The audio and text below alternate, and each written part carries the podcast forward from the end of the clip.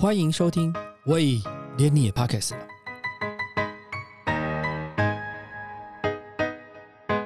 在生活中，我们常常被询问到一些问题，所以今天我们就来跟大家解答一下。嗨，大家好，今天要跟威廉聊的是自我经营跟职场成功。我们都有听过一句话，就是在家靠父母，出外靠朋友。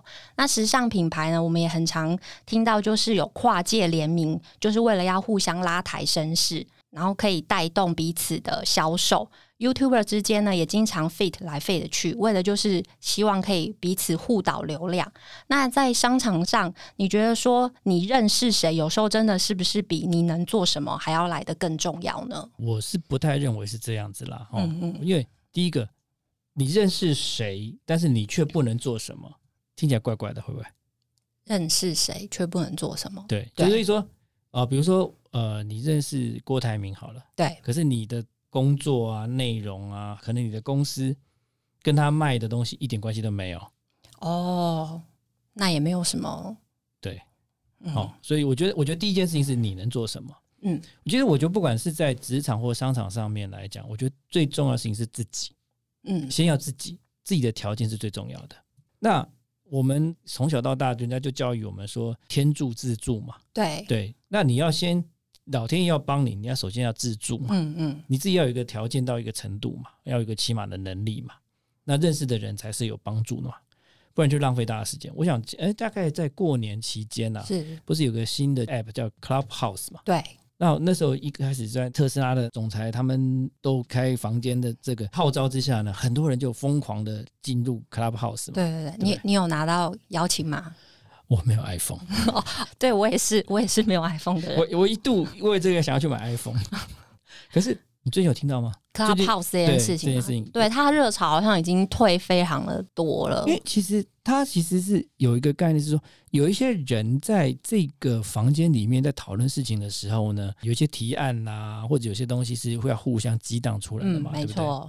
可是呢，初期的时候可能有一些很棒的 idea 会出现，嗯嗯啊。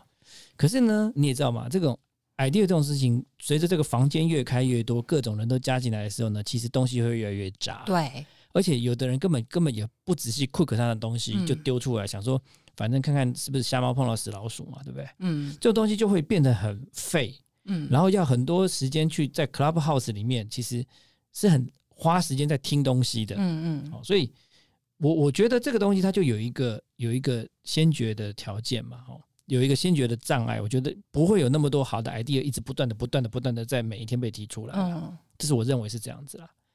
那我之前呢，我也也碰过一件事情，就是呃，有一个呃网络来的 email 是，然后他就说要谈募资嘛。嗯，然后我也很好奇，他要跟你募资吗？就跟对我们公司募资嘛。然后，然后我们就想要不要投资这样。那我们我也很好奇，所以我们就约了他聊天，然后聊这件事情。那我先不管他 business 怎么样了，其实我觉得谈募资的时候，他在讲他的东西的时候，他就开始，他也不告诉我说他的那个 potential 怎么样，未来怎么样，对不对？嗯，他就跟我讲一堆，他就认为他的呃 A 轮怎么样，B 轮怎么样，天使轮怎么样，他现在进行到哪一轮？对。可是我我我说实在话，其实什么轮都不重要，重要是你的。Potential 是什么？你做的东西是什么？你在说，你看到一个什么样的市场？是，然后你在经营一个什么样的市场？你要说服我做什么样的事情？嗯嗯，对不对？它跟什么轮一点关系都没有嘛？因为现在先决定你的条件，你的事情做的是对的，后面的轮才有才有意义嘛？你条件如果做的事情是错的，其实那个轮一点意义都没有嘛？嗯嗯，所以他就跟我讲了很多轮的时候，其实我就大概后来就没有再再跟他 follow 下去了。嗯，我觉得这个事情是这样。人任何事情都是要先看自己，嗯，哦，比如说上班族，你说你的能力能有多高有多低，其实专业啦、聪明才智啦、对事情的专精程度啦，这个这个就一般般嘛。可是你说聪明才智，然后跟专业程度这件事情对你工作的帮助，比如说你是会物理学的，你会做研究的，你可以研发什么东西的，可大部分人都不是这个样子的人，对，哦，你可能在这样有帮助，可是这种人很少。嗯，对不对？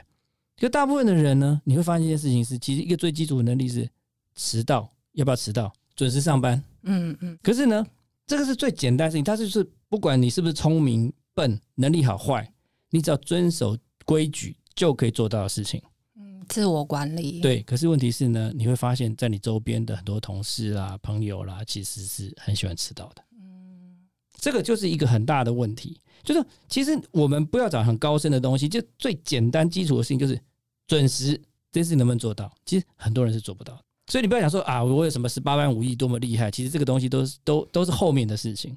很多东西我认为是先把自己弄好，所以很多条件是先把自己平常的时候的累积做好，然后做好之后，刚好今天有一个人发现你的价值，或者认识你，或被人家介绍的时候，你们的这个互动才会产生。所以其实最重要，自己还是要先有条件，对了解。但是条件不一定是说啊，什么多聪明多精明。而是你要培养你自己的能力，嗯嗯，到一个做别人可以利用你的价值，嗯，所以我记得我曾经看过一本书上，他写说，其实有时候把自己创造自己被利用的价值，其实也是蛮好的，嗯，你不要想要去利用别人，可是如果有时候他人家要利用你的时候，其实你你可反而很多事情会成功，对，所以就是要创造自己可以被利用的价值，对，没错。那我们就也先不要说认识厉害的人可以带来什么，就是可能最大就是钱的利益面的东西。其实就是这些厉害的人啊，他们的言行可能能够为我们带来某一些的启发或者是收获。那像你认识很多企业的大老板啊，从这些事业有成的人身上，有没有发现就是某些共同的特质值得我们学习跟效法的？我曾经做过承销啊，在证券业里面，我大概。看过，刚跟我这工作现在这样子，大概这么这么多年下来哦，我大概看过有可能四五百个总经理，嗯，然后访谈的公司啊，董事长很多这样子，然后我就觉得说，其实每一个人他成功上都有他的特质，但是有没有共通？嗯，其实我觉得不尽然是共通了哈，但是每个人都有他的特质。我想，我们之前有谈过一本书嘛，《视野一层》的书上就在谈到这件事情，就是你的脑是什么脑？嗯，好，投那个有钱人的脑，它是投资脑。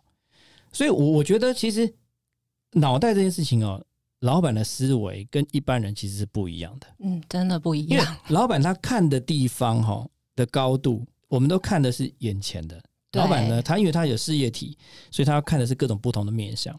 我常举个例子啊，你看那个。路灯啊，嗯，跟台灯啊，嗯，台灯呢很低，大概不到六十公分嘛，嗯，所以它照的范围是很小，可是很集中。对，路灯呢，它很高，它可能是将近三公尺，它照的范围很广，可是光线没有那么集中。对对，我觉得这可以把它比喻成工作的关系，上跟下的关系，你会发现到很多细节，你比你的老板清楚，嗯，可是呢，在宏观的角度上，你的老板考虑的东西比你多。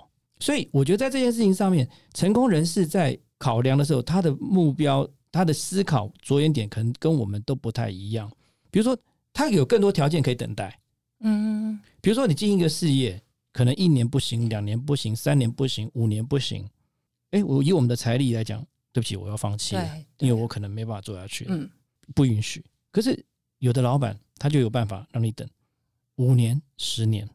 我举个例子，我记得在一九九零年代的时候，台湾电子股在大涨的那个年代，有一种东西是很热门的，叫做 PCB 印刷电路板。哦，它就是你看的那个主机板下面的那块塑胶片嘛。哦，有上面有电路的那个部分嘛。哦，它其实它是蛮不环保的啦。嗯，那这个印刷电路板呢，一开始呢是双层板，嗯，后来衍生四层板，然后八层、十二层这样子。那有一家公司呢很厉害，它就可以做很多层的。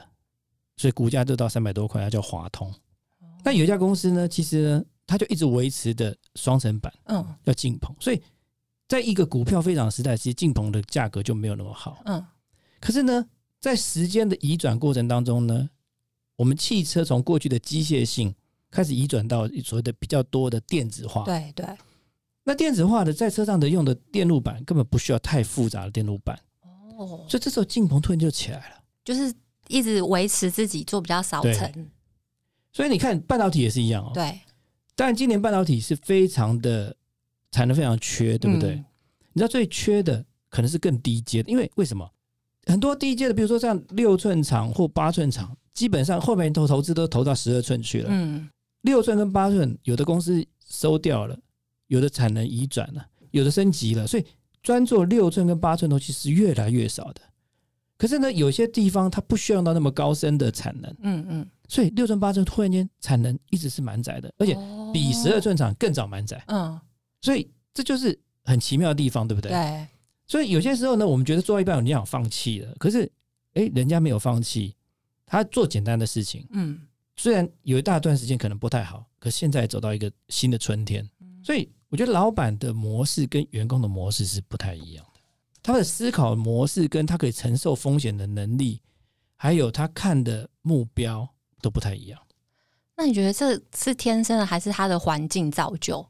我觉得每个老板他能够走下去，应该是他不会说因为我有钱，所以我就一定要这样子做。对，他通常都有一些梦想性哦。比如说你像张张忠谋，是张忠谋他在做半导体代工的时候。哦，他要做全球最大的，要怎么样？他就有一个梦想，构筑一个框架出来，他要做全世界这些呃李在浩子的代工厂。那他有一个他的梦想跟框架出来，嗯，那他怎么样维持他的这个竞争力？嗯，所以我觉得他们有一个梦的存在哦，然后这个梦支持他们可以持续的发展下去。嗯嗯，这个梦如果不存在的时候，其实很多事情是不会发生的。然后他们时间力好像也都比。别人更强、更积极。事实上，我觉得这个实践力这件事情哈，我们不是他了，所以那是看起来，因为他有成功，所以你觉得他实践力比较强。好，可是事实上，有些老板他因为他是实践力，可能也不见得是这样。他可是他面子丢不起哦，他觉得放弃太丢人，是，所以他就要坚持到底。这个也有，嗯，好，不管但不管怎么样，如果从后面结果角度来讲是成功的话，其实就中间其实不重要，对，对不对？了解，好，嗯，所以。我觉得当一个老板，他有一个梦想的特质是很重要的。而且很多老板他讲的事情，就有些时候像我们跟一些老板接触的时候，他讲的东西，你就会觉得说，这 恭喜啊。嗯。可是实际上呢，经过时间的证明之后，发现笨蛋是自己。哦。当初可能内心嘲笑他的东西。对，所以我现在都很乖。嗯。对。真的哎。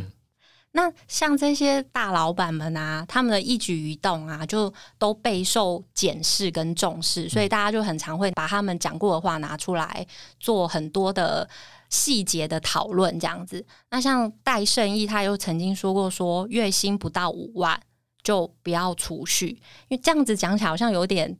就是其他意思是说，你就不要因为你的薪水少，然后就宅在家里，还是要走出去经营人脉，去交朋友，然后累积学习东西，累积自己，然后你之后可能才会有更宽广的路去走这样子。那那时候张忠谋就是也认为说，薪资在五万以下。要存钱的确也是存不了多少，那不如就把那个钱拿来投资自己。可是说实在，我们这些小资族啊，收入真的有限。那你会认为说，在这样的情况之下，要先投资自己，还是要投资理财？我觉得这个没有什么先后的问题，因为每一个人不一样。嗯，哦，那经济学有一个数叫边际效用嘛。嗯，啊，那边际效用是什么意思？就是你做什么事情，你的效益是最大，你就选择做那件事情嘛。嗯嗯。那同样的，这个钱是你赚来的嘛？对。哦，啊，你赚来之后呢，你做什么事情呢？是让你感觉到最开心的嘛？有些时候呢，我看到我每个月赚五万块钱，然后呢，我可以存，我只花五百块钱，我可以存四万九千五百元，对不对？假设我可以这样做的话，我觉得我每个月都达标，然后过着刻苦耐劳的日子，然后吃自助餐，然后把汤汤水水沥掉，然后减重什么的，做这这这事情。然后你觉得这很有成就感，因为我每个月就只花五百，这个也是一种生活模式嘛，对不对？你说我要把五百万，我把这个五万块钱留下两万块钱做房租、吃饭干什么？那其他三万块钱我去学英文、学日语，这也是一个方式嘛，这会让我大家感到开心嘛，对不对？那你说这五万块钱我拿去做股票投资，哎，我赚钱我会开心嘛？嗯，对。那但是有时候赔钱你会伤心啊，你会说因为赔钱我很开心啊，对不对？所以我觉得。从边际效应来讲的话，你自己决定你自己对于这件事情，你是钱的主人，嗯，你不要当钱的奴才，哦，你是对钱有支配的权利，不是被钱支配，嗯嗯。所以，当你要做钱支配的这件事情上面来讲，你选择做什么事情，谁讲都没有用，嗯，你高兴买什么，你高兴做什么，你高兴读什么，那是你家的事。我觉得，我觉得我会鼓励大家尽量去做钱的主人。就自己依照情况跟需求做分依照自己理性的态度，你觉得什么事情对你来讲，你认为效用是最好的？哦，好。那谢谢威廉今天的分享。那希望大家呢，在投资自己跟投资理财之间，能够找到自己最佳的平衡点。谢谢大家收听，下次见，拜拜。谢谢，拜拜。感谢你收听，喂，连你也 pocket 了。如果你喜欢我们的节目话，请记得帮我们按赞、订阅、加分享，也欢迎留言告诉我们你对节目的想法，或者是想听的主题哦。谢谢你。